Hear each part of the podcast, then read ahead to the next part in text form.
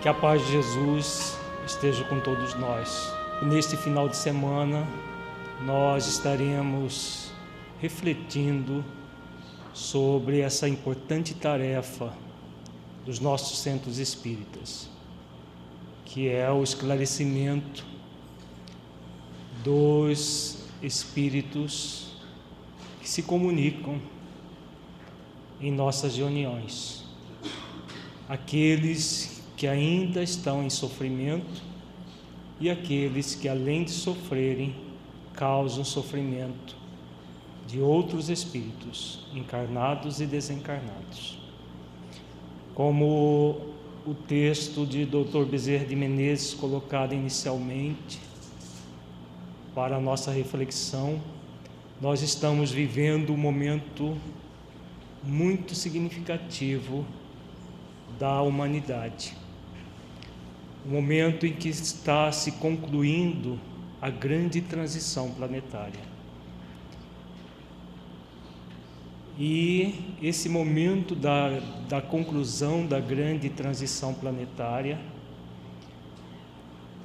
os grupos mediúnicos sérios que existem pelo planeta inteiro estão sendo convocados a um trabalho cada vez mais efetivo em direção ao atendimento integral desses espíritos que, como diz o Dr. Bezerra de Menezes, se encontravam há séculos presos pelas próprias energias que eles criaram ao longo do tempo presos nas regiões trevosas do planeta e que, pela misericórdia de Deus, estão tendo a possibilidade de virem à crosta. Dentro do planejamento da sombra, eles creem que vêm para lutar contra o mal, contra o bem. O mal lutando contra o bem. Mas na verdade é com a permissão divina que eles estão vindo à crosta. E nessa vinda, como diz o Dr. Bezerra de Menezes também, tem causado, pela própria energia deles, muitas dificuldades que imperam em nossa sociedade hoje em dia.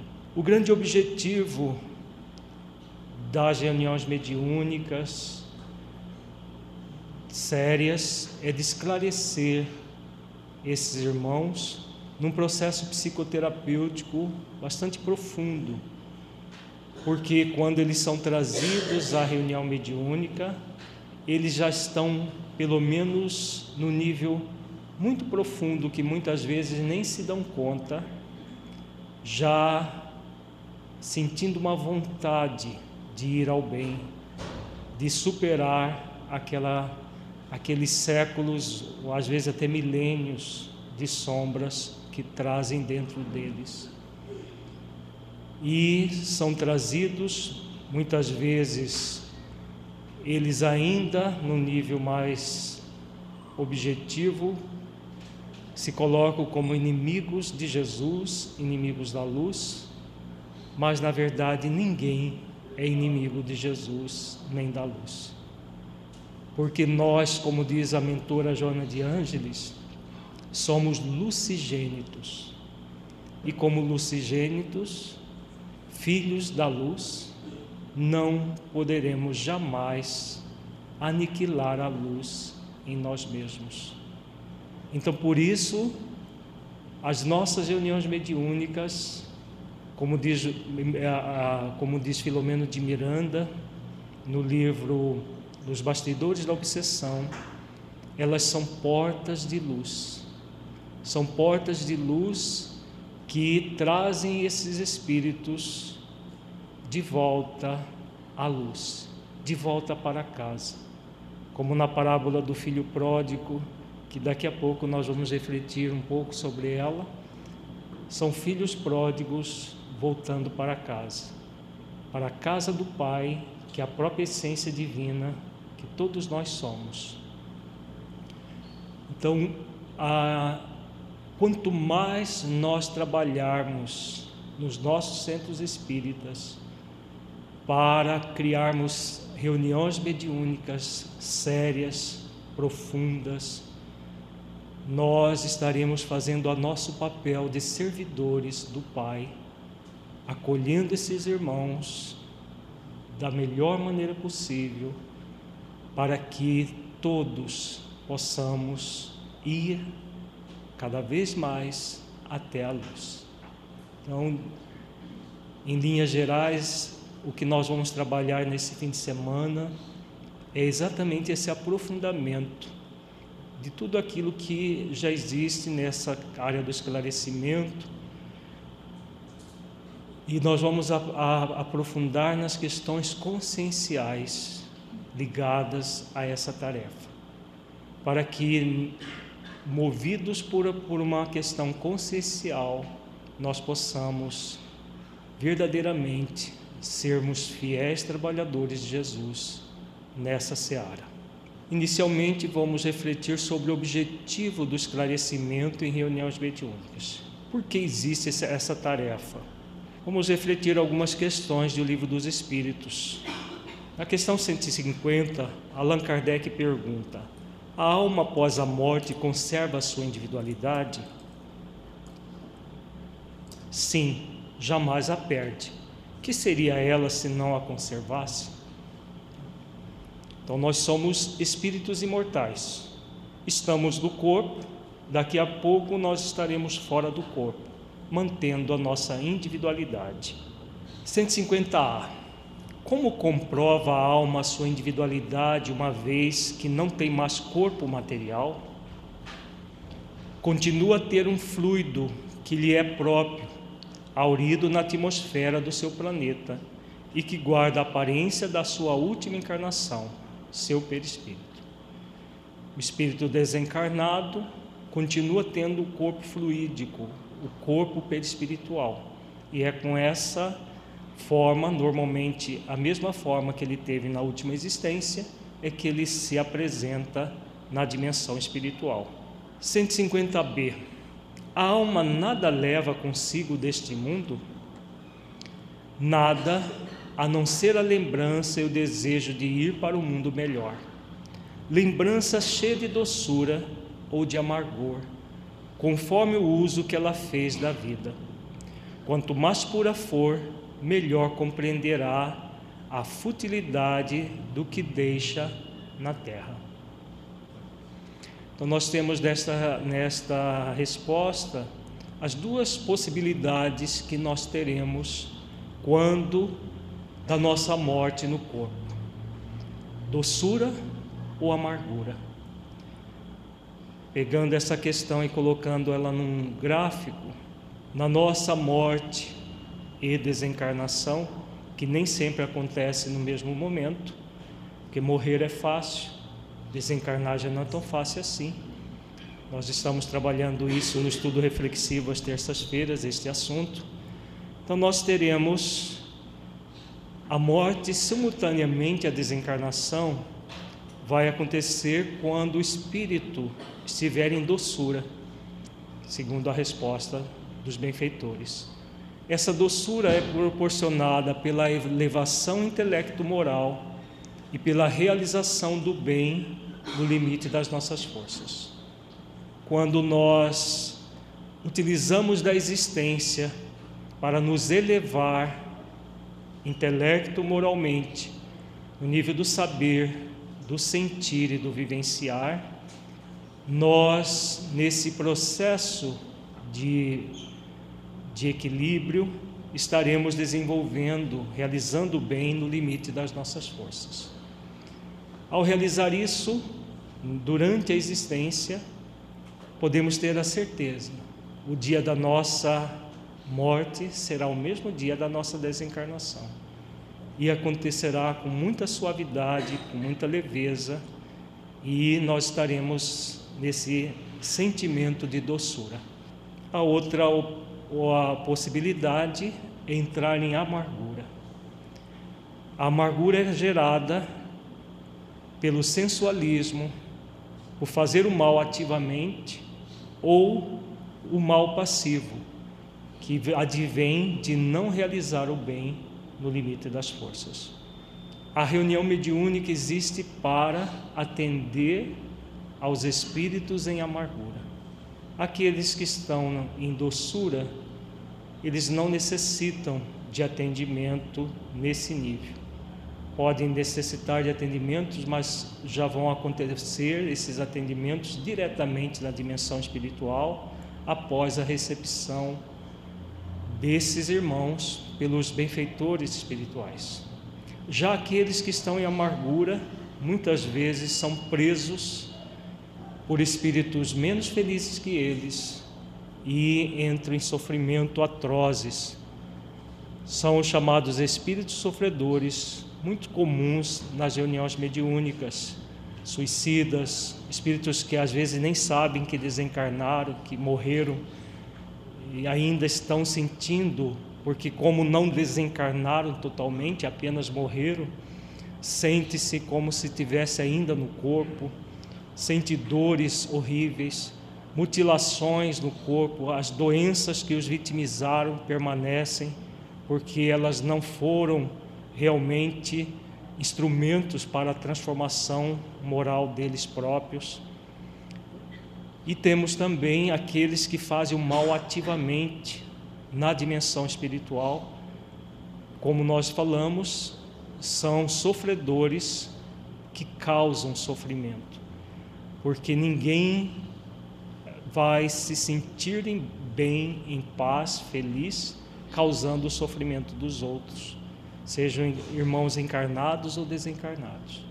Então, a reunião mediúnica e toda a atividade de esclarecimento de, da, da psicoterapia espiritual vai estar lidando com esses irmãos em amargura para que nós, no trabalho mediúnico, possamos suavizar essa, essa amargura, auxiliando-os a ir ao encontro do Cristo interno e de Deus dentro do processo de ir até a luz, como nós somos, fomos criados ser lucigênitos, indo até a luz. Dentre os espíritos que mergulham na amargura, são de dois tipos aqueles que se comunicam nas reuniões mediúnicas. Temos os que sofrem por terem vivido no sensualismo como se fosse um corpo pensante e não seres espirituais momentaneamente encarnados. Tem também os que sofrem por terem praticado o mal passivo, ou seja, não realizar o bem quando encarnados. Então, são os espíritos sofredores, de vários, várias possibilidades, desde suicidas, como falamos, espíritos que não sabem que desencarnaram, e vários outros que são ex exclusivamente sofredores. Além dos sofredores, nós temos os que também são causa de sofrimento de outros espíritos, encarnados e desencarnados, por terem praticado mal ativamente e continuarem agindo dessa forma. São os espíritos que se colocam dentro de uma posição de crueldade com outros espíritos e que são muitos também. E como diz a mensagem do Dr. Bezerra de Menezes apresentada, são aos milhares que têm vindo à crosta nessa condição. Espíritos muito empedernidos no mal, que estavam há séculos na dimensão espiritual, nas trevas, estão tendo a permissão divina para vir à crosta. O objetivo não é criar confusão na crosta. Nós estamos num momento verdadeiramente apocalíptico no planeta. O objetivo é que eles, como diz o Dr. Bezerra de Menezes, possam cair em si e se renovarem. O que tem acontecido é que muitos deles se recusam a se renovar. E eles têm sido trazidos às reuniões mediúnicas para um preparo para o exílio planetário, como diz também o Dr. Bezerra de Menezes nessa mensagem. Então, nos centros espíritas, com as reuniões sérias, têm sido convocados a esse trabalho muito intenso de atender esses espíritos causadores de sofrimento. Causadores de sofrimento para si mesmo, para o próximo e, claro, que quando nós causamos o sofrimento do próximo, nós estamos causando para nós mesmos. Atendê-los é um compromisso muito grave deste momento da humanidade. Em O Livro dos Médiuns, capítulo 25, item 280, Allan Kardec diz: Entre os espíritos inferiores, muitos há que são infelizes. Quaisquer que sejam as faltas que estejam espiando, seus sofrimentos constituem títulos tanto maiores à nossa consideração, quanto é certo que ninguém pode lisonjear lisonjear-se de lhe não caberem essas palavras do Cristo. Atira a primeira pedra aquele que estiver sem pecado. A benignidade que lhe testemunhamos representa para eles um alívio. Em falta de simpatia, precisa encontrar em nós a indulgência que desejaríamos tivessem conosco. Nós somos convidados a, como diz Kardec, a fazer aos outros aquilo que gostaríamos que fosse feito a nós. Muitos, muitas pessoas hoje em dia advogam ao, a, a, o cancelamento, a cessar as reuniões mediúnicas, porque dizem os propagadores dessa ideia de que já temos tudo que a mediunidade possa oferecer ao movimento espírita. Se nós pudéssemos dizer que, do, do, ponto de vista de conteúdos doutrinários, realmente nós temos muita coisa já à disposição.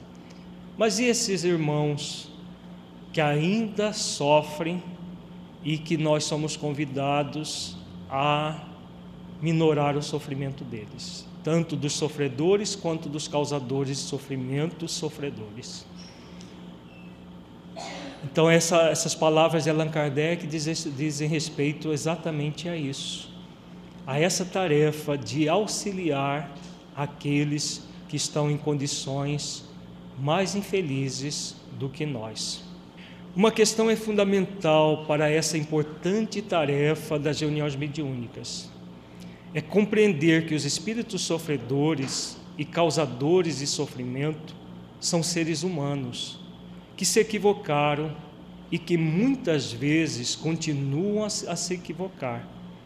Eles não vêm às reuniões mediúnicas para serem doutrinados, mas para serem acolhidos e amorosamente orientados para a superação de suas dores e dos equívocos que praticam em um processo semelhante a uma psicoterapia, conforme ensina André Luiz.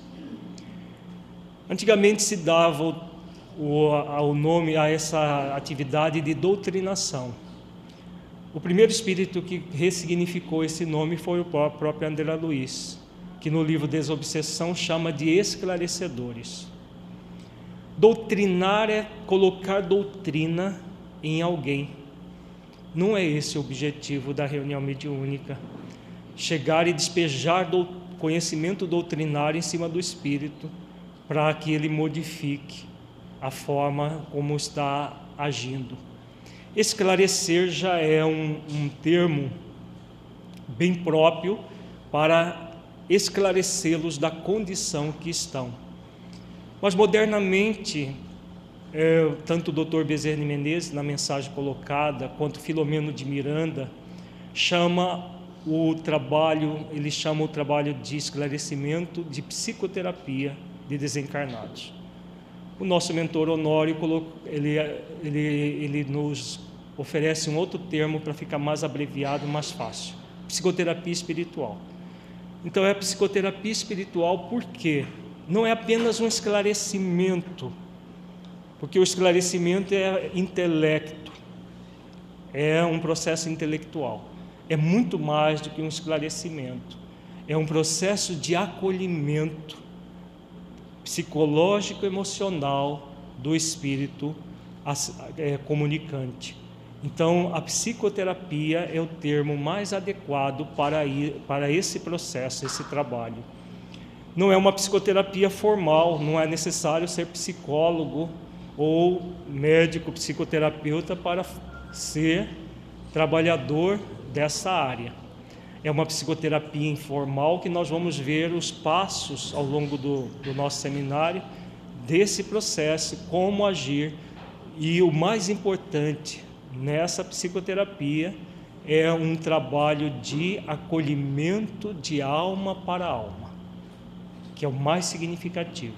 Ao longo de todo o seminário, nós vamos ver a importância desse acolhimento de almas. Uma alma encarnada atendendo uma outra alma desencarnada, espíritos imortais que se encontram para atendimento das suas dores em conjunto. Vejamos o que André Luiz diz sobre isso no livro Desobsessão. Desobsessão, capítulo 34.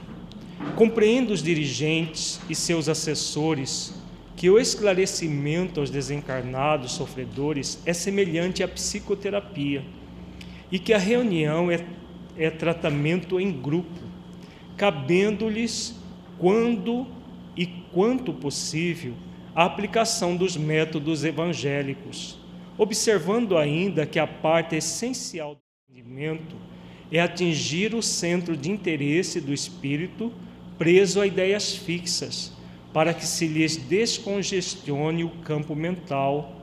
Devem abster-se desse modo de qualquer discurso ou divagação desnecessária. Vejamos que aqui André Luiz coloca as bases desse atendimento. As bases desse atendimento é o esclarecimento aos desencarnados, semelhante a uma psicoterapia. Então, esse acolhimento vai estar sempre envolvido o Evangelho de Jesus, em que o esclarecedor ou psicoterapeuta, juntamente com o médium que está atendendo o espírito, possam ajudá-lo a se libertar daquelas cristalizações das ideias fixas. E não é um, um momento de fazer discurso ou de despejar doutrina em cima do espírito, mas de acolhê-lo com afetividade, tanto o médium que o recebe, quanto aquele que estará no processo da psicoterapia espiritual. O que André Luiz chama de métodos evangélicos é colocar a essência do evangelho no próprio diálogo terapêutico. A essência do evangelho deve estar em nossos corações para que ela possa ser oferecida de todas as formas ao espírito. Não é uma técnica mecânica, é uma técnica do sentimento, da de coração para coração. Ao longo do seminário nós vamos ver como realizar isso. Daqui a pouco nós vamos adentrar em alguns textos do Evangelho que dizem respeito a, a que tem, diz respeito a, a, a essa prática que nós vamos trabalhar nesse contexto da reunião mediúnica. Então, a, a, os métodos evangélicos serão sempre esses métodos em que nós mergulhamos na essência do Evangelho, fazemos esforços para vivenciá-lo e, a partir desses esforços, nós levamos isso para encarnados e desencarnados à nossa volta. O esclarecimento, portanto, é uma atividade de acolhimento, na qual não se faz debates ou citações filosóficas com o intuito de demover os espíritos de suas crenças. fato que é injusto do ponto de vista da lei de liberdade e também da liberdade de consciência. Nós não estamos aqui para dar lição de moral nos espíritos, para demovê-lo das suas crenças, mas para auxiliá-los fraternalmente a superar as ideias fixas das suas crenças, se ele assim o quiser. Porque se ele não quiser, não será discurso que o demoverá disso. Então é o coração ao coração convidando a refletir sobre a, a forma como ele está vivendo a sua vida de desencarnado. O grande objetivo é o de auxiliar os espíritos a refletirem sobre a forma como estão vivendo na dimensão espiritual tendo como base as leis divinas. Isso somente é possível por meio do acolhimento amoroso. Eles chegam nas reuniões mediúnicas à semelhança daqueles que acabaram de chegar de uma guerra muito feroz, trucidados por eles mesmos, muitas vezes nos seus estados de dor, de rebeldia, de inconformação. Porém, ali serão tocados pelas palavras do psicoterapeuta espiritual, que os acolherá fraternalmente, atenta orientação do Mestre Jesus de fazer aos outros o que queremos que os outros nos façam, de auxiliar sem exigir, de acolher sem julgar.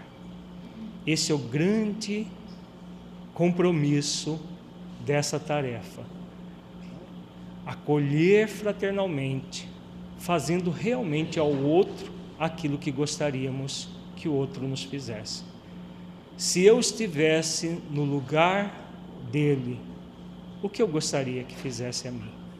Podemos ter certeza que muitas vezes nós já tivemos na outra posição. Se não tivemos recentemente, já estivemos no passado, na posição daquele que é socorrido. E hoje a vida nos convida a sermos aqueles que socorrem. Nós veremos agora as bases evangélicas e psicológicas da psicoterapia espiritual, que é o esclarecimento de desencarnados. Vamos estudar alguns textos do, do Evangelho de Jesus dentro dessa ótica que estamos trabalhando. Estudemos as bases evangélicas e psicológicas para o acolhimento dos espíritos desencarnados nas reuniões mediúnicas. Comecemos com o Evangelho de Mateus, capítulo 11, versículos 28 a 30. Vinde a mim todos vós que estáis aflitos e sobrecarregados, que eu vos aliviarei. Tomai sobre vós o meu jugo e aprendei comigo, que sou brando e humilde de coração, e achareis repouso para as vossas almas pois é suave o meu jugo e leve o meu fardo. Jesus, Mateus 11, 28 a 30, o Evangelho segundo o Espiritismo, capítulo 6, item 1. Vinde a mim, todos vós que estáis aflitos e sobrecarregados, que eu vos aliviarei. A essência do atendimento realizado nas reuniões mediúnicas é proporcionar alívio àqueles que se encontram aflitos e sobrecarregados e que são trazidos pelos espíritos benfeitores à comunicação, onde esperam encontrar Jesus redivivo, mesmo que estejam temporariamente agindo contrariamente ao projeto iluminativo de Jesus para o planeta. Então, qual é o cenário da reunião mediúnica? Como nós vimos, nós vamos atender espíritos de dois tipos: os sofredores e os que, além de sofredores, causam sofrimento. Qualquer que seja a condição do espírito, ele está em aflição, ele está sobrecarregado de trevas, mesmo aqueles empedernidos no mal. Mesmo esses que estão sendo exilados no planeta, porque não, não têm condições mais de, de permanecer aqui, estão muito aflitos e sobrecarregados com milênios, às vezes, de sombra, milênios de dor, e de causar dor no seu semelhante. Muitas, vezes, muitas pessoas veem o exílio planetário como se fosse uma punição divina. Nosso espírito está sendo punido, sendo levado para um planeta inferior. Na verdade, é uma grande bênção, porque é o alívio que terão de séculos e séculos de sombra interna e externa, de fazer o mal e não há como alguém sentir-se verdadeiramente bem fazendo o mal.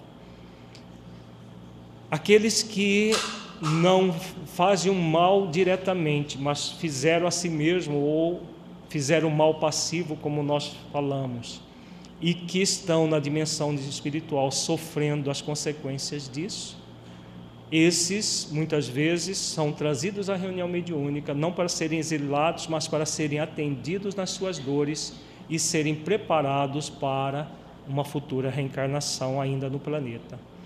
Então, é esse, cenário que nós temos dentro da reunião mediúnica.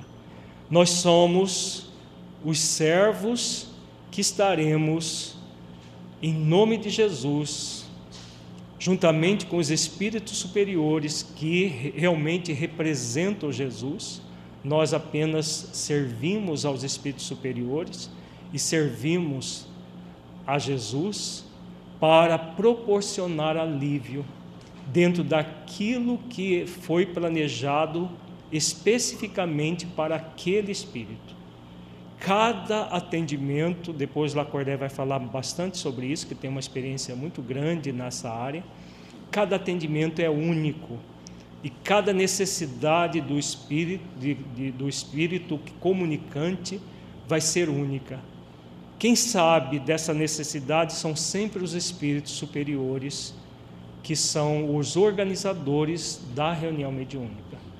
Nós somos servidores nós vamos ver isso muito claramente na parábola dos dois filhos, mais conhecida como parábola do filho pródigo. Nós somos convidados a sermos os servidores de Jesus, que de uma forma muito simples, de uma forma muito humilde, é assim que deve ser, né? nós jamais nos ufanarmos de que nós é que estamos aliviando. Na, verdade, nós somos os servidores que vão colocar as sandálias do conforto para os, aquele espírito comunicante, que vamos colocar o anel na sua mão, mas nós não somos o dono do anel, nós não somos o dono da sandália. Daqui a pouco a gente vai entender esses símbolos na parábola dos dois filhos. Nós não somos os donos dos meios pelos quais eles são atendidos. Nós somos apenas os servos que trazem os recursos. Quando nós nos colocamos nessa condição, o que acontece? O nosso coração se une aos benfeitores espirituais, aos espíritos superiores que comandam a reunião, se une a Jesus e aí sim nós somos instrumentos para trazer esse alívio àquele que está aflito e sobrecarregado, da forma como nós pudermos. Não se exige de nós sejamos médios, é, psicofônicos ou esclarecedores, que nós demos além do que podemos. O que a nossa consciência nos pede, que nós sejamos servidores fiéis para proporcionar esse alívio, nunca para resolver o problema do espírito, porque não é essa, não é esse o objetivo, nem deve ser nosso, nem é dos espíritos superiores, mas de atendê-lo, aliviá-lo para que ele próprio possa tomar as decisões que é, que vai realizar a partir daí. Daqui a pouco o Afro vai falar sobre as etapas do atendimento, e aí nós vamos entender bem esse processo todo. Sabemos pela literatura mediúnica séria que essas atividades mediúnicas também acontecem na dimensão espiritual, muitas vezes sem, sem um, nenhum médium encarnado, apenas desencarnados e que muitas vezes também acontece com médios encarnados desdobrados do corpo. É, se ah, isso seria mais fácil para os benfeitores e não a, a, a realização da reunião mediúnica com os encarnados. Segundo o Dr. Bezerra de Menezes, no, no livro Dramas da Obsessão, ele diz que sim, que seria muito mais fácil para os espíritos superiores atenderem ao, ao, ao, sofrimento dos irmãos desencarnados sem nenhum médium, diretamente. Tá? Porque eles teriam mais, mais eh, habilidade para lidar com todas as questões, mais facilidade. E é claro que muitas vezes há uma necessidade do fluido animalizado, como nós vamos ver nas, na, nos recursos e técnicas para o atendimento. Mas esses casos são, são em menor em quantidade. Se nós formos no livro é, A Libertação de André Luiz, e estudarmos o livro de ponta a ponta, o atendimento do Gregório, que era o soberano das trevas à época, aconteceu sem a participação de nenhum médium encarnado.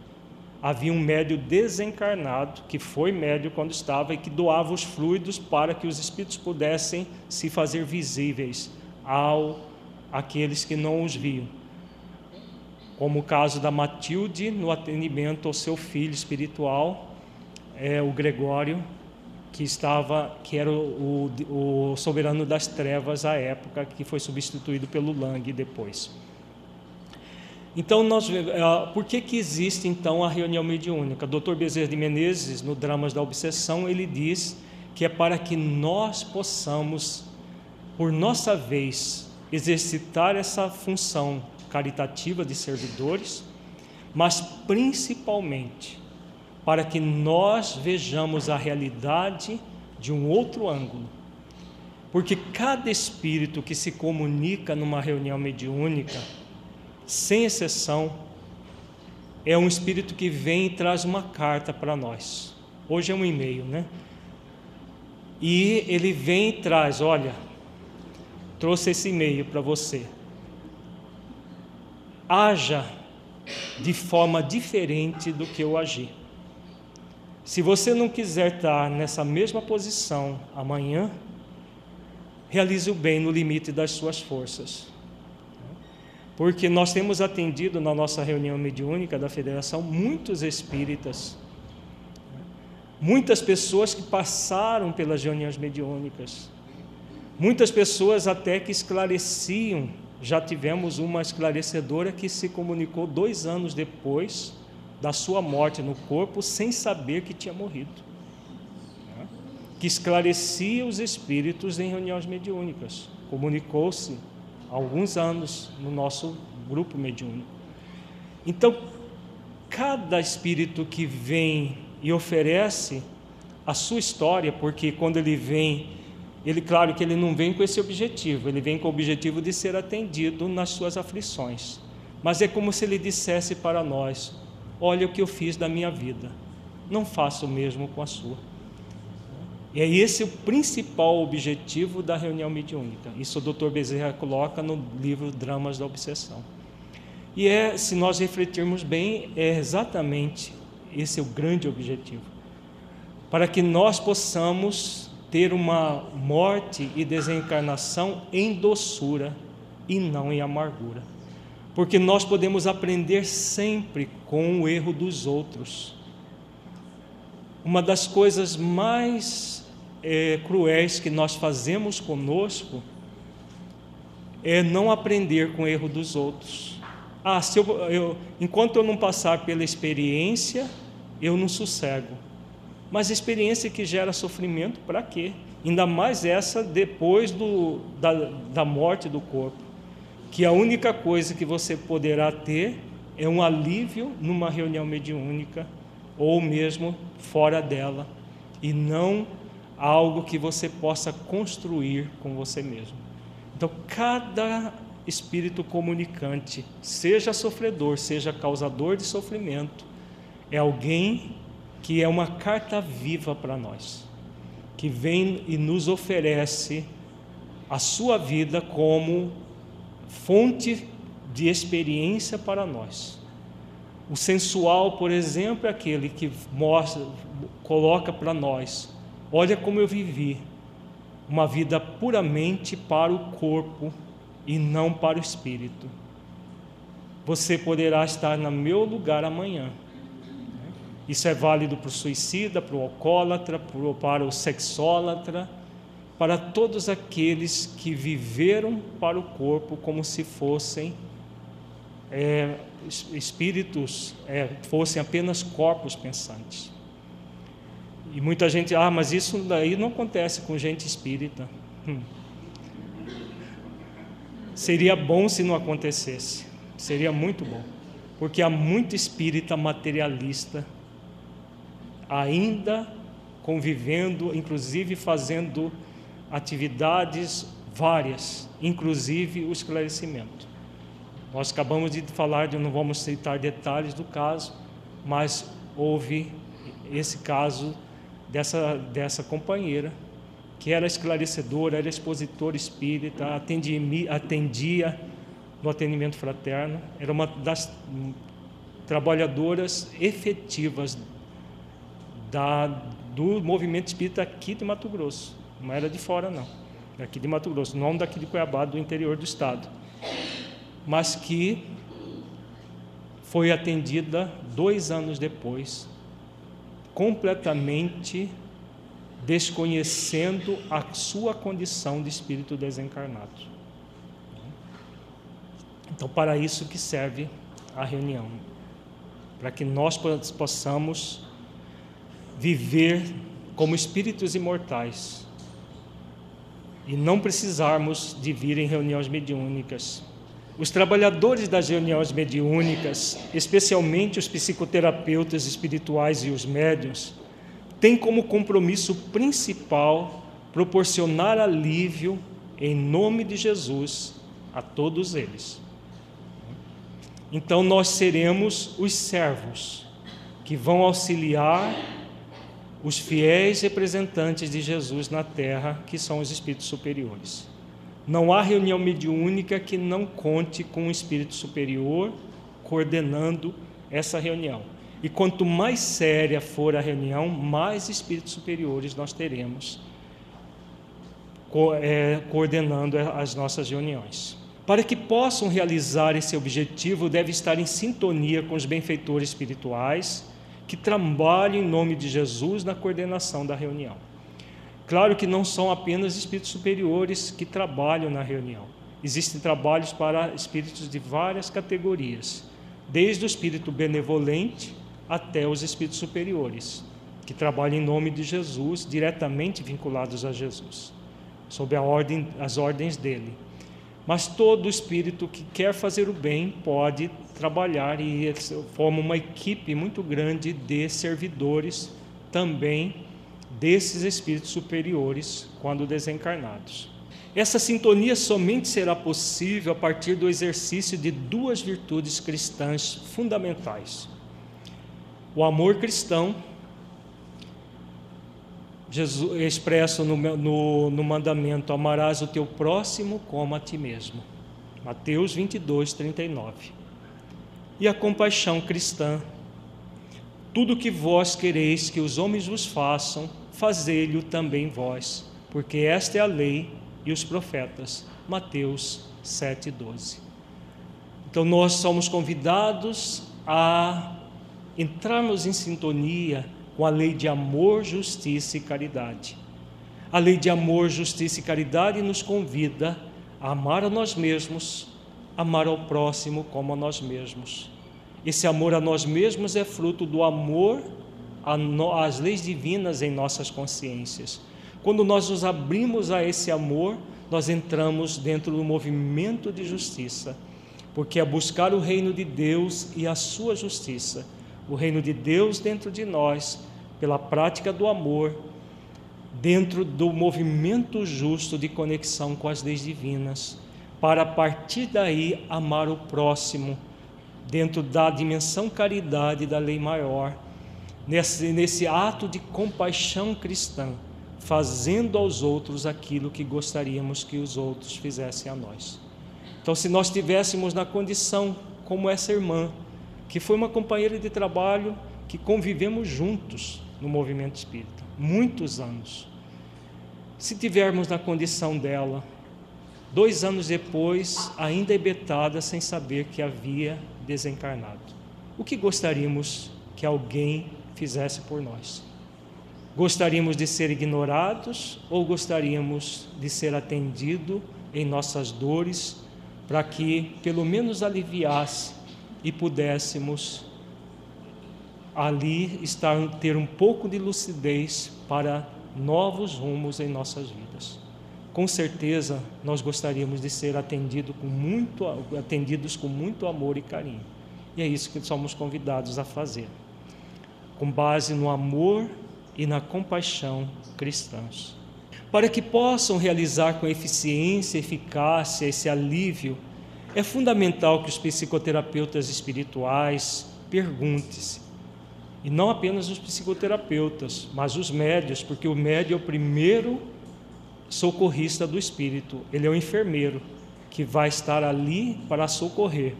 Pergunte-se: se eu estivesse aflito, carregando dores as mais diversas, como gostaria de ser recebido e atendido em uma reunião mediúnica? Gostaria de ser recebido friamente com discursos tentando me vencer ou convencer? Ou gostaria de ser acolhido por alguém que quer conviver por alguns momentos comigo com o objetivo de me auxiliar? O que eu gostaria? Com certeza nós não gostaríamos de ser recebido com discursos para nos vencer. Olha, você já morreu, olha, você você era um trabalhador, ainda está aí desse jeito, como que pode?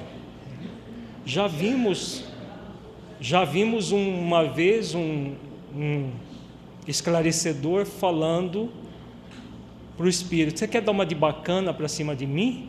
Você, ouvimos com esse ouvido aqui, os dois, o do corpo e do perispírito. Né? Você fica assim, você acha que é inimaginável alguém fazer isso dentro do centro espírita, mas tem muita gente que recebe os espíritos tentando vencê-los ou convencê-los, e não para conviver afetivamente naqueles momentos para proporcionar alívio ao irmão sofredor. Com toda certeza, nós, se tivéssemos na condição de sermos atendidos, gostaríamos de ser acolhidos e não desafiados. Porque o objetivo é colocar bálsamo na ferida e não fel na ferida. E muitas vezes, se a, a, a pessoa tiver nesse movimento de vencer ou convencer, ele vai colocar fel na ferida do espírito. As respostas a essas perguntas com certeza vão nos remeter à reflexão sobre as virtudes cristãs referidas anteriormente, para podermos exercitá-las com o nosso próximo como gostaríamos que fossem exercitadas conosco.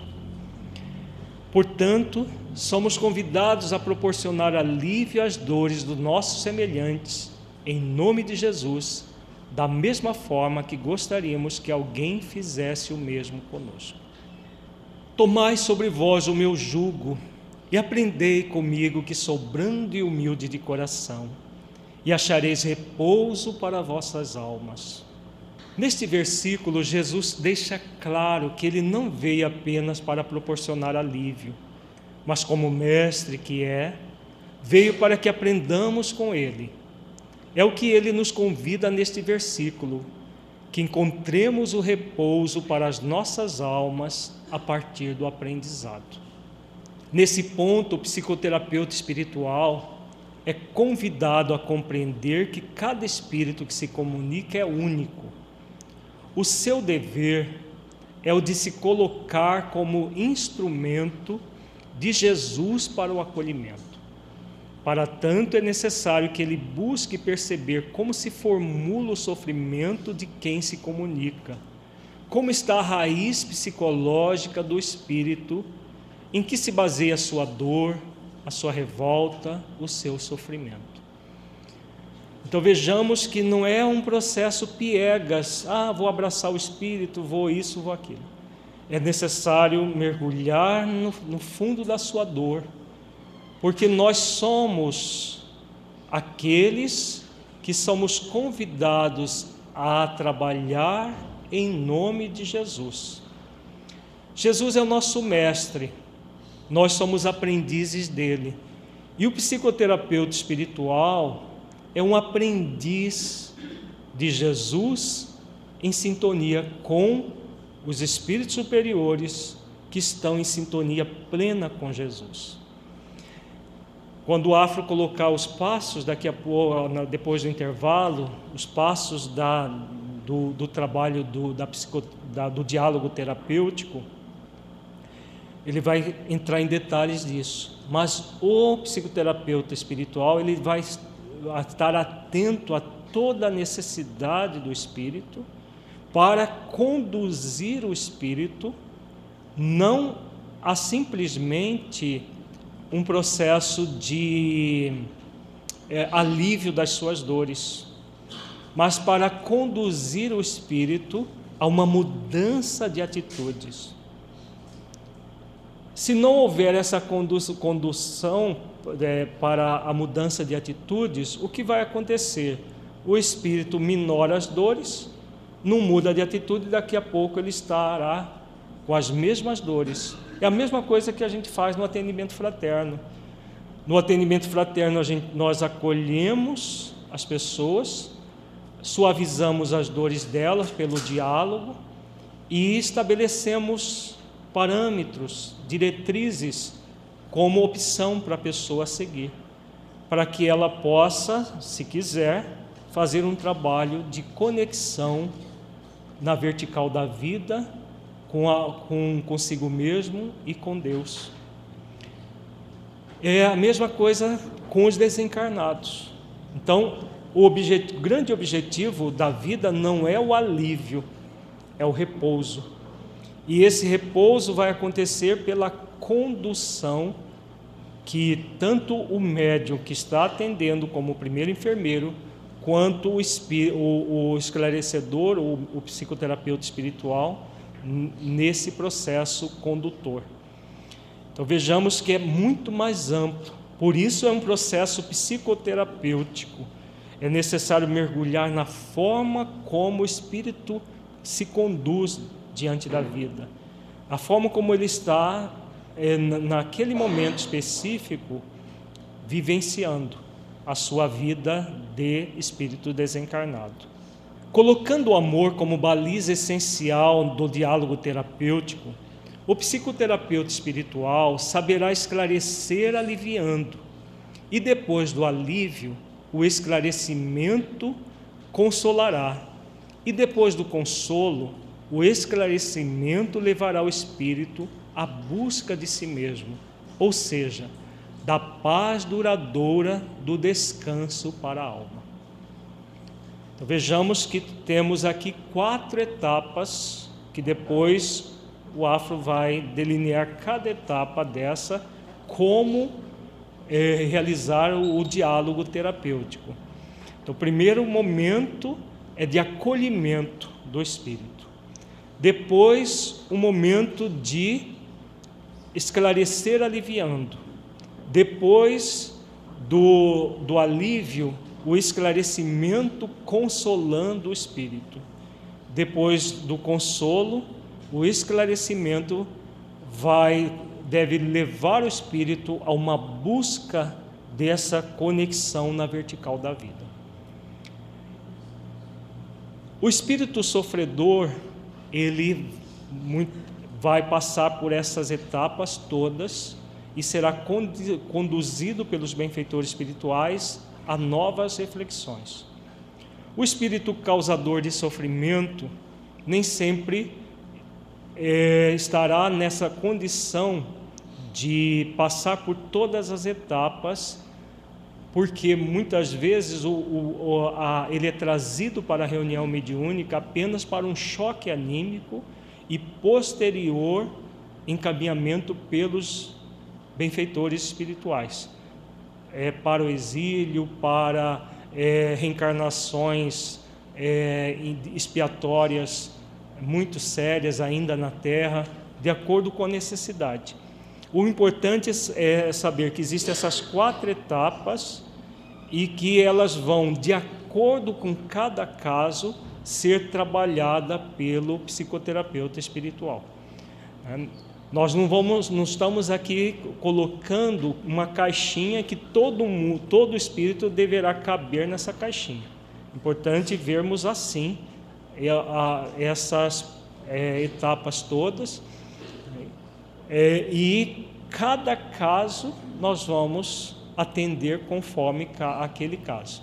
O importante é saber que sempre, mesmo para o espírito empedernido do mal, que se coloca como inimigo de Jesus, do projeto iluminativo de Jesus, como nós falamos, mesmo para esses, a, a atividade que eles participam é um alívio nesse estado trevoso que estão momentaneamente se colocando. As etapas são processos didáticos de como se delineia um atendimento. Mas esse, é, esse delineamento não vai acontecer e todos iguais, como se fosse uma, uma norma que tem que ser seguida à risca. É, uma, é um, um delineamento didático que o Afro vai falar melhor daqui a pouco, mas que serve de, uma, de um roteiro de como agir, como realizar as ações de acolhimento do espírito em qualquer que seja a condição que ele esteja. Pois é suave o meu jugo e leve o meu fardo. Jesus conclui o seu pensamento abordando a suavidade e a leveza que todos somos convidados a viver. Na psicoterapia espiritual realizada nas reuniões mediúnicas, deveremos sempre abordar a vida dessa forma, para que os espíritos atendidos possam realmente encontrar o alívio que necessitam e o repouso para a alma, meta fundamental na vida de todos nós. Qualquer que seja a condição, nós vimos que a, o espírito que vai, que os espíritos que vão ser atendidos, eles estão em amargura. Seja na amargura do sofrimento, pura e simplesmente, seja na amargura do sofrimento gerando sofrimento nos outros mas é uma, um, uma situação de extrema aflição, de extrema é, é, desencontro consigo mesmo. Então, quando Jesus fala que o seu jugo é suave e que o, o eleve o seu fardo, ele nos mostra como deve ser a vida, seja a vida no corpo, como espíritos encarnados, seja a vida fora do corpo como espíritos desencarnados. A vida deve ser sempre em leveza e suavidade. Se ela não estiver em leveza e suavidade, a forma como nós estamos lidando com a vida está equivocada.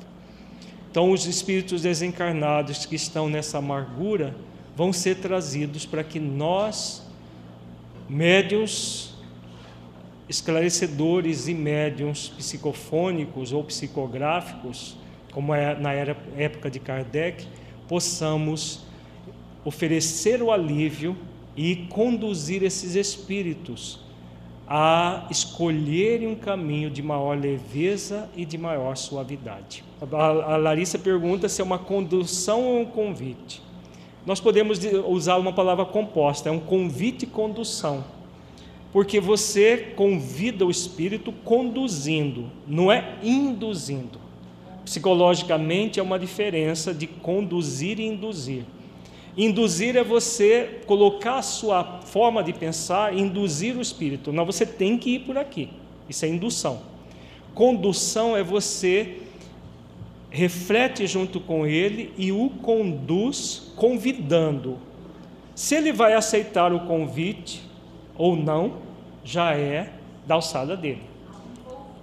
É, você envolve-o conduzindo a pensar, porque ele estava naquelas ideias fixas.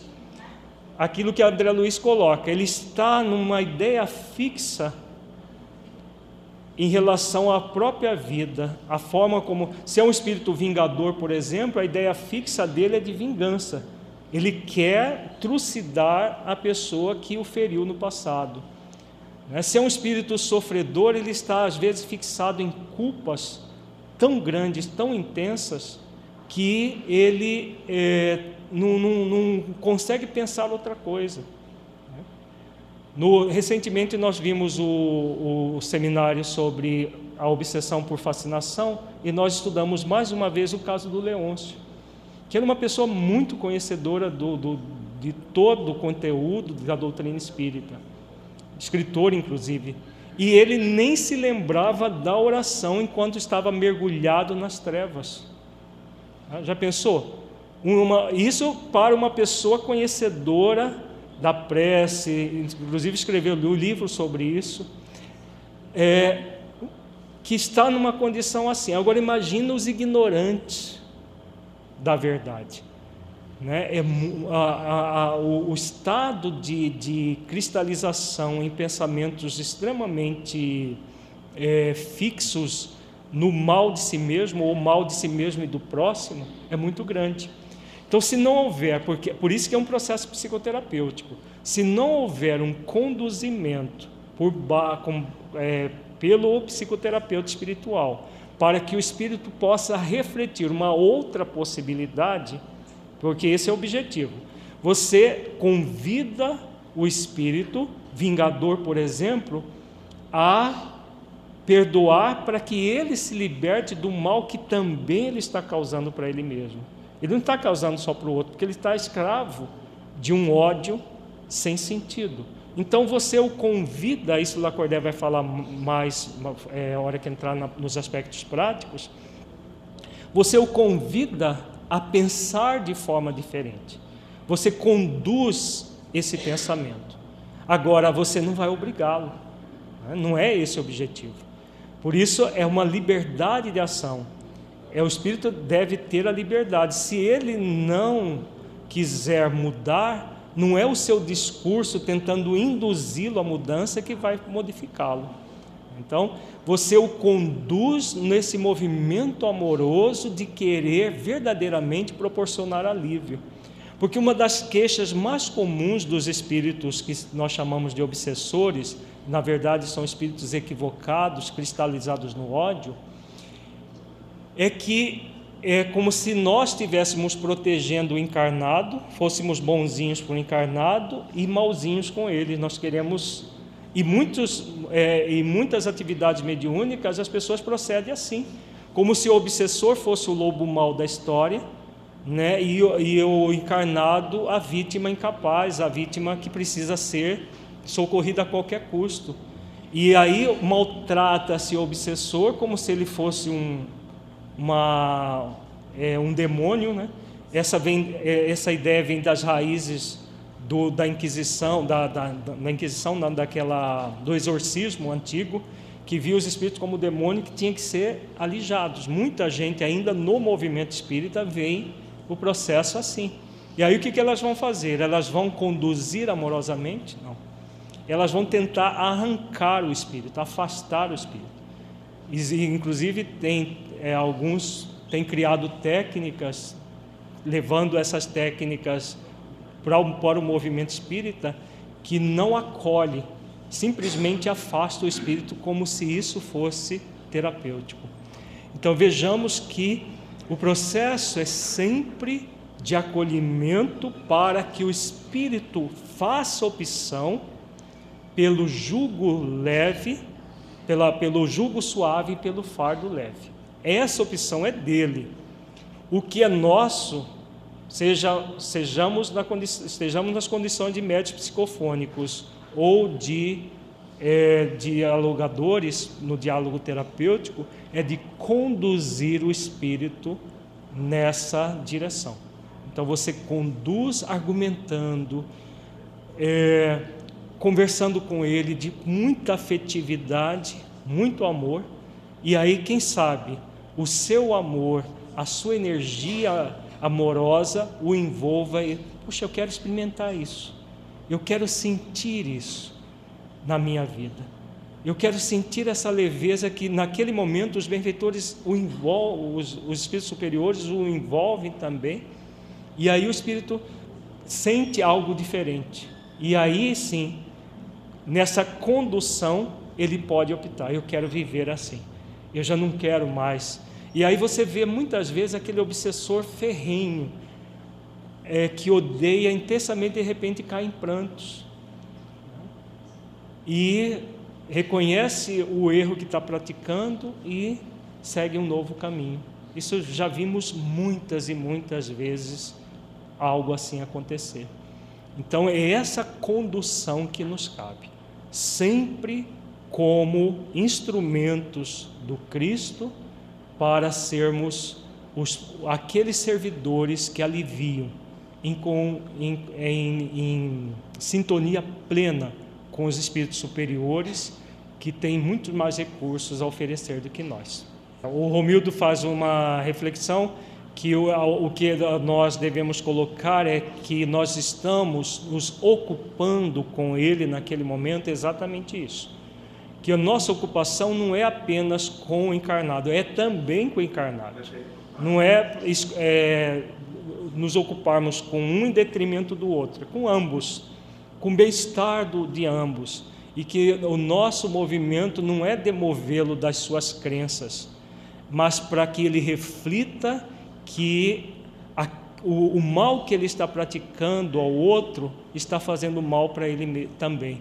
E que se ele refletir isso, ele pode suavizar a sua vida, não apenas do outro. E que as leis divinas é que comandam as questões a lei de causa e efeito, o outro que fez mal a ele vai, por sua vez, retomar esse mal para ressignificar e que não é necessário que ele haja conforme a pena de talião, olho por olho, dente por dente. Então, em síntese, mas Lacordaire vai falar mais para frente detalhes disso tudo, de como aplicar tudo isso, o Afro também, né? mas nessa base evangélica devemos estar sempre em mente: eu sou um servidor de Jesus para proporcionar alívio. A forma como eu vou conduzir isso, seja na condição de médium, atendendo à necessidade do espírito, seja na condição do dialogador terapêutico, vai ser diferente para cada espírito atendido. Sempre lembremos disso. Se isso funciona também do próprio obsidiado para o obsessor, também. Tá? Na verdade, os processos obsessivos eles só vão ser resolvidos ao longo do tempo, verdadeiramente, não apenas com o afastamento dos espíritos, porque se afasta um e o, o obsidiado não modifica, vem outro e outro e outros mais. A forma de se resolver é quando a própria pessoa, no processo obsessivo, se modifica, se humilda e, nesse processo de mudança verdadeira, ele começa a agir na sua vida com suavidade e leveza. E ao agir na sua vida com suavidade e leveza, ele está convidando o espírito que o obsidia a fazer o mesmo. Né? Energeticamente, ele, ele acaba envolvendo cada vez mais o espírito, e com o tempo, o espírito, ou os espíritos, que é mais comum, eles vão sentindo que ele, o outro modificou mesmo e que vale a pena também estabelecer essa mudança. Vamos agora falar algum, uh, de uma forma um pouco rápida a parábola dos dois filhos. Essa parábola já estudamos em vários seminários, temos gravado em DVD, temos nos livros do projeto Espiritizar, em vários contextos. Nós vamos trabalhar a parábola no contexto da reunião mediúnica e da atividade do esclarecimento da, da psicoterapia espiritual. Na parábola dos dois filhos, Jesus nos coloca as bases psicológicas para o acolhimento espiritual. Estudemos a parábola no contexto do esclarecimento em reuniões mediúnicas. Parábola dos dois filhos, Lucas, capítulo 15, versículos 11 a 32, também conhecida como parábola do filho pródigo. Esquece-se do filho mais velho, porque são dois filhos, não é só um. Né? E a humanidade colocou, é, tornou essa parábola conhecida como do filho pródigo, porque a, a, a, forma como o filho mais velho conduz é a forma, forma que muitos religiosos se conduzem.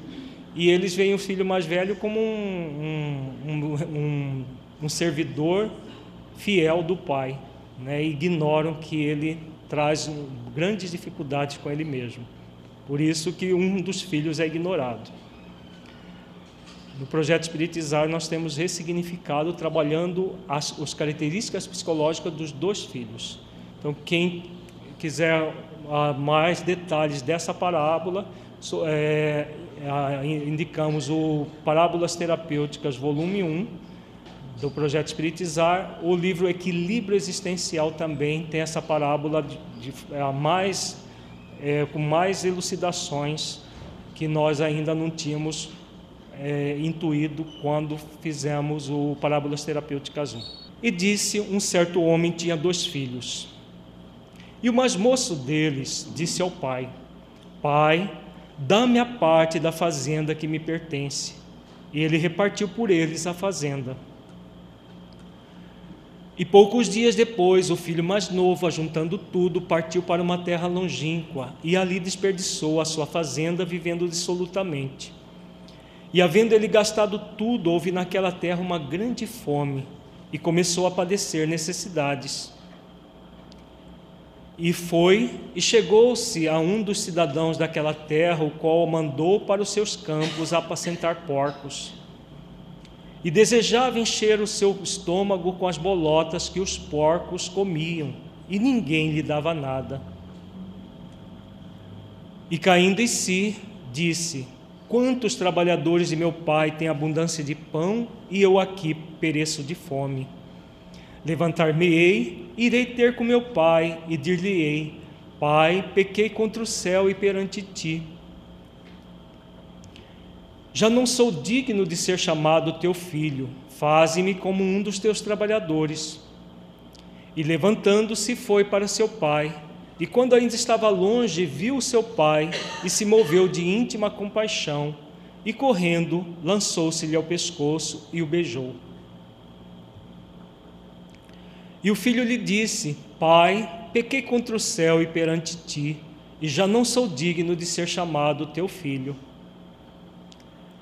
Mas o pai disse aos seus servos: Trazei depressa a melhor roupa e vestilho, ponde-lhe um anel na mão e sandálias nos pés, e trazei o bezerro cevado, e matai-o, e comamos e alegremo-nos, porque este meu filho estava morto e reviveu, tinha se perdido e foi achado e começaram a alegrar-se. E o seu filho mais velho estava no campo, e quando veio, chegou perto de casa, ouviu a música e as danças. E chamando um dos servos, perguntou-lhe que era aquilo. E ele lhe disse: Veio teu irmão e teu pai matou o bezerro cevado, porque o recebeu são e salvo. Mas ele se indignou e não queria entrar e saindo o pai, estava com ele. Mas respondendo, ele disse ao pai: Eis que te sirvo há tantos anos, sem nunca transgredir o teu mandamento, e nunca me deste um cabrito para alegrar-me com os meus amigos. Vindo, porém, este teu filho que desperdiçou tua faz... a tua fazenda com as meretrizes, mataste-lhe o bezerro cevado. E ele lhe disse: Filho, tu sempre estás comigo e todas as minhas coisas são tuas. Mas era justo alegrarmos e regozijarmos-nos, porque este teu irmão estava morto e reviveu, tinha se perdido e achou-se. Como dissemos no, no livro Equilíbrio Existencial, essa parábola está toda é, refletida ponto por ponto. Nós não vamos repetir aqui essas reflexões. Vamos trazer mais para o contexto da, da reunião mediúnica e a reflexão de como nós nos somos convidados a agir. a exegese da parábola no contexto da atividade mediúnica. Quem é o filho mais novo? Que é o filho pródigo. Todo aquele que é trazido à reunião mediúnica de andar por terras longínquas, tornando-se faminto de amor. Então, são todos os espíritos sofredores e os causadores de sofrimento, sofredores também. Quando são trazidos para a reunião mediúnica, em qualquer condição que eles estejam, eles já estão na condição do filho pródigo. O que, significa isso? Vejamos que o filho pródigo cai em si. Mas aí uma pessoa poderá objetar: como que um espírito empedernido no mal caiu em si? A resposta a essa pergunta tem a ver com a, a essência do espírito. Existem níveis e níveis de cair em si. De uma, de uma forma mais ampla, o cair em si, aliás, mais estrita, o cair em si da parábola é aquele cair em si consciente. O espírito percebe o mal que está fazendo para ele mesmo e para o próximo, toma consciência e quer a sua renovação. Isso acontece muitas vezes nas reuniões mediúnicas, depois que o espírito chega a partir da, da condução que a Larissa perguntou. Ele é conduzido a cair em si. Muitas vezes, espíritos empedernidos no mal ainda não estão nessa, nesse ponto mas já há no nível mais profundo do espírito, que ele próprio ainda não se dá conta, algo que faz com que ele queira mudar. Não, não são qual, quaisquer espíritos que são trazidos em reuniões mediúnicas. Mesmo quando os benfeitores levam, às vezes, os médios desdobrados de corpo para regiões trevosas, isso acontece muito em reuniões mediúnicas. O que é, muitas vezes o espírito superior que está acompanhando, o benfeitor que está acompanhando o médio, diz: aquele espírito nós não vamos atender ainda. Vamos atender este aqui, especificamente. Por que, que acontece isso? Porque no nível mais profundo, este já está nesse movimento de mudança propenso ao movimento de mudança. E o outro ainda não está. Por isso que vão ser atendidos de uma forma seletiva. Aquele que está propenso né, ainda não cair em, em si conscientemente, mas no nível subconsciente muito profundo, ele já anela por aquilo. Ele já é, sente um tédio mínimo que seja do mal que está praticando, daquele ambiente trevoso que está vivendo. Inclusive, como que é?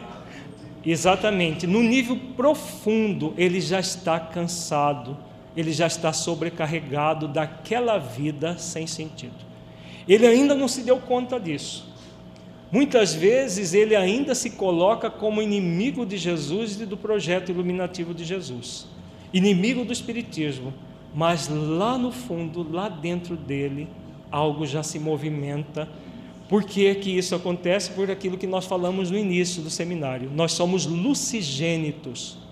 E como somos lucigênitos, não tem como matar o divino em nós. Não tem como aniquilar a essência divina em nós. Esse movimento de crueldade intensa é uma tentativa que o Espírito faz nessa direção, mas é uma, uma luta vã em si mesmo.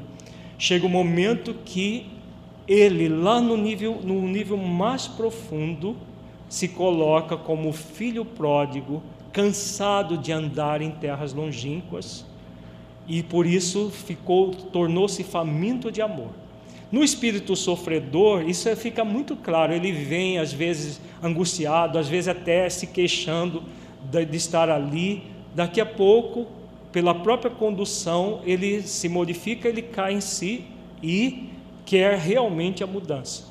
Para o causador de sofrimento, nem sempre isso vai ficar óbvio, mas é importante nós sabermos que é um filho pródigo é, sendo conduzido a voltar para casa. Ele ainda não sabe disso, no nível objetivo, porque é subjetivo nessas questões subconscientes, é subjetivo o processo.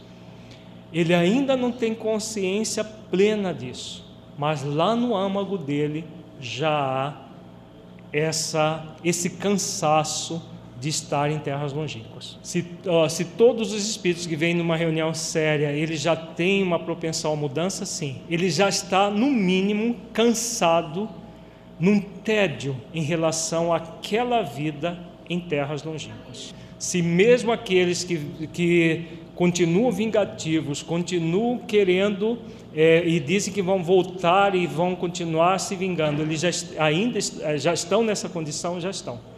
No nível mais profundo, eles já estão cansados até da vingança. Porque imagina o, o que é para um espírito ficar pensando em ódio o tempo todo. Imaginemos, não é décadas, séculos, séculos, às vezes milênios, no ódio a Jesus, por exemplo, como tem muitos espíritos. Isso ao longo do tempo vai gerando um tédio, um cansaço, porque isso resseca o espírito intensamente. Então, mesmo que ele ainda não egoicamente negue a isso, mas o divino dentro dele, a essência divina que ele é, não nega, porque a essência divina é conexão direta com Deus. É impossível suprimir essa conexão direta com Deus. Então veja bem, o espírito está profundamente mergulhado no seu ego. Então por isso ele não reconhece essa questão que é profundamente essencial. Mas se ele for trazido para uma reunião mediúnica, é porque ele já tem essa propensão a o contato com o bem dentro dele.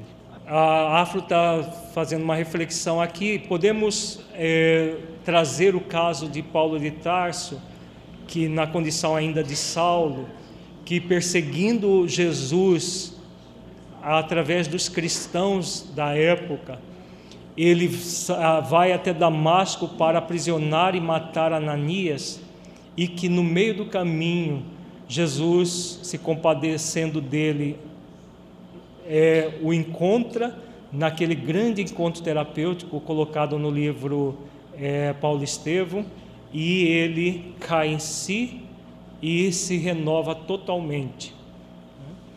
Aí muitos vão dizer, mas Paulo de Tarso já era um espírito bem desenvolvido. Essa, esse encontro com o divino em nós, com Deus e com Jesus, que é o, que é o Espírito crístico que nos leva a Deus, é pode ser adiado muitos séculos, muitos milênios, mas nunca impedido. É importante lembrar disso e na, nas atividades mediúnicas, lidando com esses espíritos, nós devemos ter sempre isso em mente. Algo no espírito, minimamente que seja, tem sintonia com o que nós estamos fazendo. Porque, caso contrário, o, o, o, o dialogador pode pensar: não adianta nada o que eu estou falando, esse espírito não tem jeito. Muitos poderão pensar assim se não tiverem essa, não fizerem essa reflexão. Lá no nível mais profundo do espírito há uma ressonância com aquilo que eu estou propondo para ele. Tá? Esse é o grande objetivo. O nosso, nós vimos agora há pouco que o objetivo não é demover o espírito das suas crenças mas de refletir com ele pontos que ele pode não pensar naquele momento, mas no momento futuro, como espírito imortal que é, como essência divina que é, ele vai é, pensar. E esse futuro, depois que ele é trazido na reunião mediúnica, ele não é tão longo assim.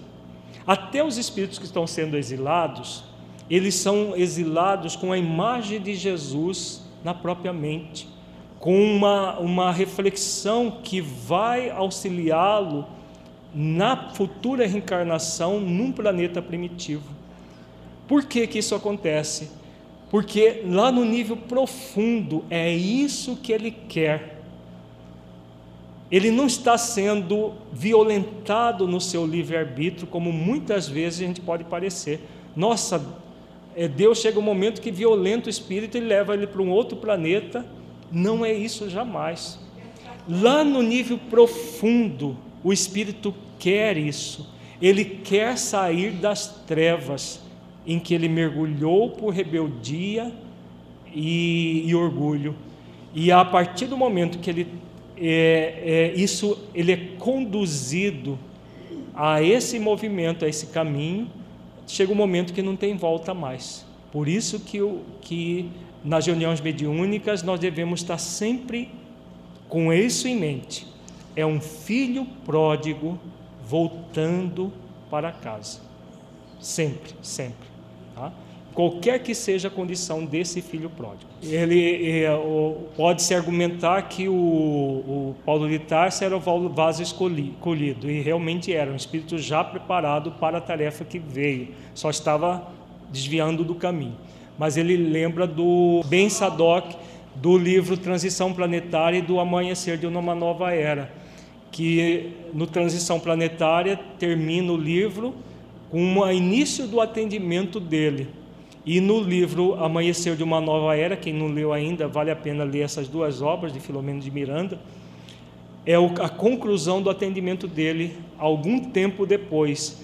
Mas por quê? Porque apesar dele ser um espírito, dele estar ainda empedernido no mal, séculos nas trevas, o movimento dele já era de cansaço daquilo. Bastou um minuto em contato com a mãe, ele cedeu àquilo que traz dentro de si, que é a essência divina. Outro caso clássico é o do livro Libertação, a libertação do Gregório. Gregório já estava na dimensão espiritual fazendo mal como, como soberano das trevas 800 anos. Bastou alguns minutos com Matilde, que foi a sua mãe, na última existência no corpo, há mais de 800 anos, né, aquele espírito maternal vem, o envolve, ele se derrete literalmente e se entrega a ela, saiu nos braços da mãe, diretamente lá nas trevas sem a participação de um médio encarnado, como nós falamos, está lá no livro Libertação. Sim, aí a Afro lembra, durante esses 800 anos, muita coisa foi feita para ajudá-lo, e uma das coisas que mais ajuda o espírito é a oração intercessória. Então, Matilde, durante 800 anos, deve ter orado, né, com certeza, né, isso é certeza absoluta, orado diariamente por ele. E a energia da oração intercessória, ela vibra no espírito, o convidando à conexão com a essência divina que ele é. Então, o tempo todo fica vibrando na psicosfera do espírito. Chega um momento que esse cansaço, por menor que seja, ele entra num ponto de mutação. Quando há esse ponto de mutação, por isso que a oração, uma das técnicas, depois o Lacordé vai falar isso amanhã, é uma técnica é um recurso, melhor dizendo, não é uma técnica, um recurso fundamental no atendimento dos espíritos. Né? No nosso próprio atendimento, nossa melhoria e na melhoria dos espíritos. O Mildo faz uma reflexão aqui da, na frente do, no sentido de que, é, baseado na própria parábola, o espírito, por pelas culpas que, que cria pela, pelo próprio afastamento às terras longínquas, ele entra num processo de é, não aí de indignidade, mas de inferioridade, não se acreditando mais filho de Deus e é, merecedor da misericórdia divina. Exatamente isso que acontece. Então, quando ele, ele, ele, se, ele entra nesse movimento egóico intenso de não ser merecedor da misericórdia divina, que ele não está mais sendo acolhido por Deus, ele mergulha nesse mal cada vez mais intenso, tanto dentro de si quanto fora de si. E aí, nesse movimento, ele é um movimento que resseca o espírito que vai fazendo com que ele cada vez mais mergulhe nessas terras longínquas. Só que isso é, é extremamente desvitalizador e, e, e tira o espírito do eixo dele mesmo. Cedo ou tarde ele vai cansar disso.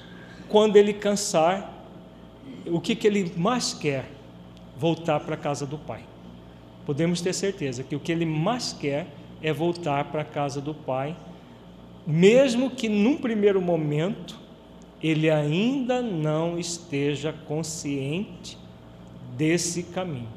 Ele está subconsciente desse caminho, mas cedo ou tarde ele vai se conscientizar e vai mudar. Tanto é que os espíritos exilados, o que, que acontece com eles? Quando eles são exilados, e diz Emmanuel no livro A Caminho da Luz, eles trabalham ardentemente para retornar ao planeta do qual foram exilados, para voltar para os seus amores. Não há espírito, por mais empedernido no mal, que não tenha os seus amores. Nós citamos aí o caso do, do, da, da Matilde com o Gregório, da mãe do, do, do Eliakim né, no, na outra obra. Então, todos, hã? Marquês de Sade no, no sexo e obsessão. Não há espírito que não tenha os seus amores, porque nós somos espíritos criados por Deus para sermos almas umas das outras. Espíritos vinculados intensamente em quaisquer condições que nós estejamos. E nessa condição, a, a, não apenas o amor divino diretamente, mas o amor daquela alma ligada a nós, vai nos proporcionar o resgate de nós mesmos. Nós vemos isso em reuniões mediúnicas muitas e muitas vezes. Almas, não, for, não apenas mães, mas pais, às vezes filhos, irmãos, né, amigos é, que tiveram relacionamentos profundos, porque é, é, é relacionamento de alma para alma. A, o mais comum são as mães, porque essa relação de mãe e filho é tão intensa, tão intensa, que o espírito foi, às vezes, uma vez filho daquela, daquela pessoa. Aquela relação é para sempre. A gente vê muito isso nas reuniões mediúnicas. Se esse cansaço é o tropismo divino eclodindo da criatura, na verdade, o tropismo divino ele, ele é para todos, independente de estar cansado ou não. Na hora que o espírito cansa, ele se conecta com o tropismo divino. Tá? Porque a luz divina para todos nós nunca cessa em qualquer condição. Né? Seja aquele que está em terras longínquas ainda não se cansou, seja para aquele que cansou. Na hora que ele cansa, há uma conexão na vertical da vida a reunião mediúnica é para estimular o aprofundamento dessa busca na vertical da vida. Tá? Isso o Afro vai falar mais para frente, é a quarta etapa do diálogo terapêutico. Auxiliar o espírito à busca da vertical da vida. Quando ele cansa, ele vai iniciar a volta. Ainda não é a volta. Deu para entender? A volta é chegar na casa, na casa do pai. Ele inicia mesmo sem perceber o caminho de volta. O Romildo faz uma reflexão que o amor e a compaixão deve ser exercitada em todos os momentos, não apenas na reunião mediúnica. Claro que se ele for apenas na reunião mediúnica vai ser uma farsa, vai ser uma hipocrisia, que eu falo doce com o espírito e depois viro as costas, falo duro com o encarnado que está ao meu lado. Isso é, isso é muito comum no movimento espírita, a fala doce, entre aspas, que na verdade não é doce, é melíflua, com os espíritos desencarnados, que são chamados até de irmãozinhos por muita gente, e vira as costas e a pessoa trata às vezes de uma maneira indiferente ou às vezes até cruel o companheiro do lado, principalmente aqueles que estão dentro da nossa própria casa, né? acontece muito. Então, amor e compaixão sempre, senão não é amor e compaixão, é um arremedo dessas virtudes. Casa do Pai é a essência do Espírito a ser atendido. Então, essa volta para casa não é possível impedir de ser realizada. Todos nós somos convidados, somos convidados, não, fomos criados para isso. Não é o que está lá na questão 540 do Livro dos Espíritos? Do átomo ao arcanjo que começou pelo átomo. Todos, sem exceção, vamos nos tornar espíritos puros então essa, isso é a onipotência do, do Criador dentro de nós. É impossível impedir isso. Então sab, é, saber e sentir isso nas reuniões mediúnicas é fundamental para que nós façamos o nosso trabalho com eficiência e eficácia. Pai representa Deus. E no caso da reunião mediúnica, os espíritos superiores que realizam as suas atividades em nome de Deus e de Jesus com amor e compaixão. Então, os espíritos superiores, em sintonia plena com Jesus e com Deus, sabem definir o que cada espírito necessita. Eles sabem a história do, do espírito de todo sempre, em cada atendimento. Não imaginemos espíritos superiores desconhecendo o que se passa nas trevas no umbral, em qualquer situação que o espírito esteja. Eles conhecem todos os detalhes da um espírito que vai ser atendido, todos os detalhes são conhecidos por esses espíritos. Por isso que na parábola eles representam o pai que recebe o filho pródigo com amor e compaixão. Servos. Quem são os servos? Os trabalhadores encarnados das reuniões mediúnicas todos os trabalhadores são os servos. Os servos que o pai pede para trazer o quê? Trazer as roupas, trazer a sandália, os anéis. Então, esses são os servos, somos nós, os trabalhadores encarnados, que vamos trazer tudo aquilo que vai gerar o que para o espírito? Um alívio, um conforto. O anel representa a aliança entre o Espírito e os servidores de Jesus para criar uma aliança com Deus, para iniciar um caminho na vertical da vida. Então, o grande objetivo da reunião mediúnica é favorecer esse caminho na vertical da vida. Quem faz isso é o Espírito. Nós vamos ser convidados a auxiliá-los nesse caminho nessa aliança. Então, por isso que é o servo que traz o anel. O anel que vai ser colocado para que o Espírito faça uma, essa aliança consigo mesmo em essência e com Deus. Se esse anel tem a ver com, a, com a, o, acolhi, o carinho do acolhimento, o amor, a compaixão, sim.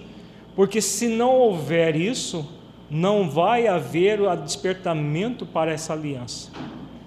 Então veja que o, pai recebe com íntima compaixão e solicita que o servo traga os recursos.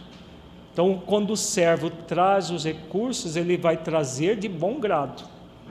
Ele não vai trazer como o irmão mais velho, de faz de conta, que fazia de conta que estava numa sintonia com o pai, mas não estava. Sandália e as roupas também, toda, todos os recursos materiais. É o consolo espiritual que produz o conforto espiritual. Então, o espírito que estava naquela condição perturbada, perturbadora, e recebe essas energias, ele entra nesse estado de conforto, de consolo espiritual. Banquete. Pai não pede para o servo é, matar o boi, o touro, o boi cevado e tudo lá para fazer um banquete. É a própria reunião mediúnica na qual acontece os júbilos, pois os espíritos atendidos estavam perdidos e se encontraram. Então, aquele ambiente da reunião é um ambiente de encontro em que vai ser feito o banquete celestial, esse banquete da doação dos servos que doam migalhas, do Pai que doa praticamente todos os recursos. Os servos vamos doar aquilo que é da nossa parte, aquilo que nós realmente, porque vejamos, a sandália não é nossa, os anéis não são nossos, as roupas não são nossas, a, o, o, o, o boi não é nosso, nada disso é nosso. O que é nosso? O serviço. Então, a forma como nós servimos, isso é nosso. Tudo mais vem de Deus. E os espíritos superiores como instrumentos nesse processo. Mas nós vamos participar do banquete? Vamos, como servos desse banquete, como se fôssemos garçons de uma festa. A festa não é nossa, as iguarias servidas não são nossas, nada aquilo é nosso. O que é nosso é o serviço. Se servirmos bem, estaremos fazendo a nossa parte.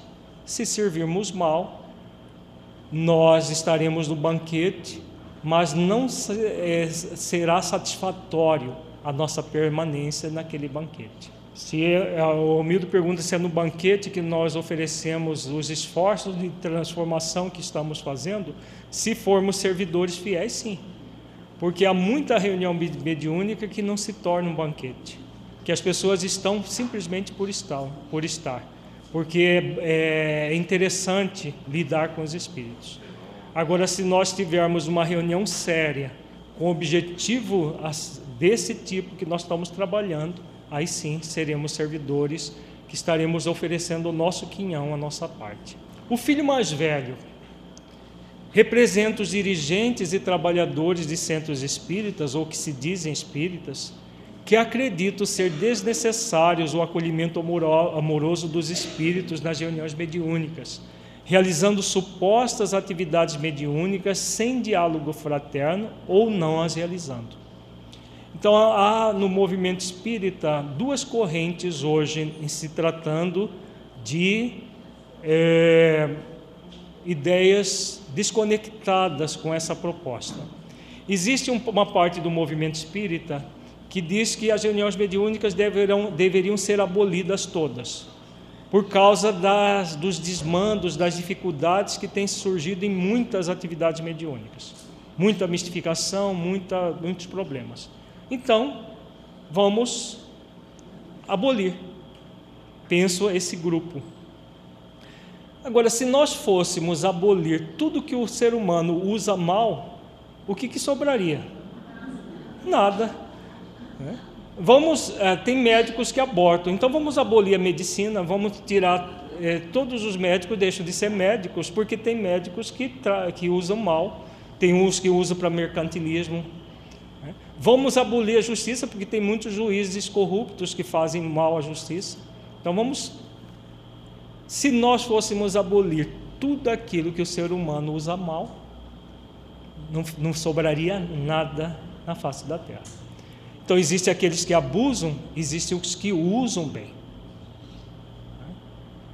Outro grupo, maior ainda do que esse, é aqueles que estão introduzindo práticas esdrúxulas dentro dos, dos grupos que se dizem espíritas, mas não estão em sintonia com a proposta de Jesus e Kardec, que práticas que não necessitam do diálogo terapêutico. Não, nós estamos numa necessidade muito grande, então os espíritos têm que ser levados, quer eles queiram, quer não queiram, e é, o processo obsessivo precisa cessar definitivamente.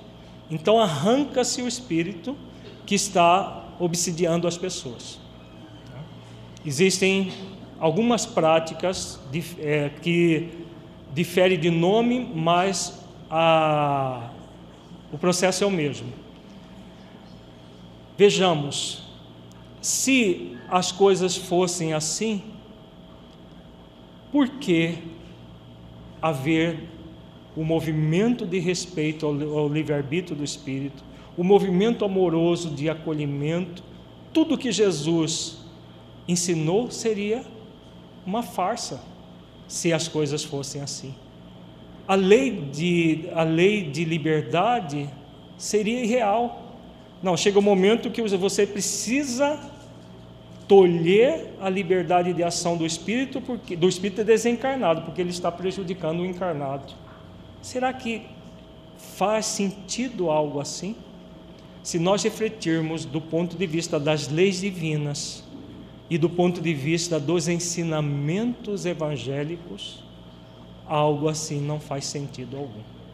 Então, só é possível realmente uma prática mediúnica com Jesus, dentro dos moldes kardecianos, dessa forma, em que se acolhe afetivamente os espíritos para auxiliá-los a se acolherem também, da forma como nós falamos até agora. Resumidamente, podemos dizer que o filho pródigo representa aqueles que se equivocam, seguindo o caminho do desamor, e ao perceber o equívoco, cai em si, entre um conflito de consciência, lembra-se que na casa do Pai há abundância de amor e resolve por retornar ao amor do Pai para se reabilitarem perante a própria consciência, dentro de, de todas essas possibilidades que nós falamos. A psicoterapia espiritual tem como objetivo estimular os espíritos a essa reabilitação em quaisquer condições que estejam, dentro dos vários níveis que colocamos já. No contexto que estamos estudando, a casa do Pai também é a reunião mediúnica, mas é principalmente a essência do Espírito, onde deve haver abundância de pão para o banquete, para todos os filhos pródigos desencarnados que a buscarem e que devem ser recebidos com íntima compaixão e alegria, de modo a que possam voltar para casa, ou seja, auto-encontrarem essencialmente. Tá? Então, por uma extensão, nós podemos dizer que a reunião mediúnica é o, também a casa do Pai, onde acontece o banquete, mas esse banquete só vai acontecer verdadeiramente na essência do Espírito. Quando ele volta para casa, se auto-encontrando. Ele que estava perdido se auto-encontra. O Romildo coloca que quando aparecem espíritos empedernidos no mal, pode haver julgamentos, medo. Se for, é porque as pessoas ainda, se isso acontecer, é porque as pessoas que participam dessa reunião ainda não entenderam o verdadeiro sentido da reunião mediúnica. Se as pessoas tratam mal, agridem um espírito porque ele está empedernido do mal, ou sente medo dele, porque ainda não entenderam o real sentido disso tudo que estamos trabalhando. E levantando-se foi para seu pai, quando ainda estava longe, viu seu pai, se moveu de íntima compaixão e correndo lançou-se-lhe ao pescoço e o beijou. É dessa forma que Deus sempre vai nos tratar com íntima compaixão, com misericórdia e amor. Mas o pai disse aos seus servos: Trazei depressa a melhor roupa e vestilho, ponde-lhe um anel na mão e sandálias nos pés, e trazei o bezerro cevado e matai, e comamos, e alegremo-nos, porque este meu filho estava morto e reviveu, tinha se perdido e foi achado, e começaram a alegrar-se. Então, essa alegria, todas as reuniões mediúnicas sérias, em que nós atendemos os espíritos dessa forma que trabalhamos agora nessa primeira etapa do seminário, nós sentimos essa alegria. Os médios às vezes estão cansados, às vezes até esgotados.